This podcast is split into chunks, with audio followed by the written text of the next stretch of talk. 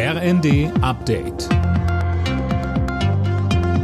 Stündlich neu. Auf den Punkt informiert. Ich bin André Glatzel. Guten Abend. Die Türkei will die geplanten NATO-Beitritte von Schweden und Finnland blockieren. Das hat Präsident Erdogan klargemacht. Wie es aus Ankara heißt, hat die Türkei in den vergangenen fünf Jahren insgesamt 33 Ersuchen an Finnland und Schweden gestellt, Terrorverdächtige auszuliefern. Das hätten aber beide Länder nicht gemacht.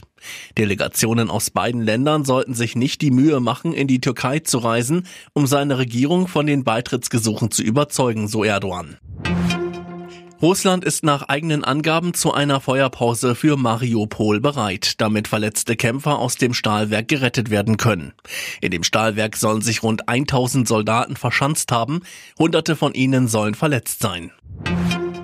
Nach der Landtagswahl in NRW ist in den Parteizentralen in Berlin über das Ergebnis beraten worden. CDU-Chef Merz zeigte sich sehr zufrieden mit dem Resultat für seine Partei.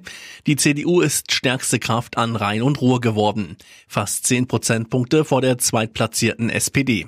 Laut Merz spielt auch die Bundespolitik bei dem NRW-Wahlergebnis eine Rolle. Wir fühlen uns in unserem Kurs, den wir eingeschlagen haben, uns wirklich um die Zukunftsthemen dieses Landes äh, zu bemühen, sie zu adressieren, sie zu thematisieren, mehr als nur bestätigt durch dieses äh, Wahlergebnis.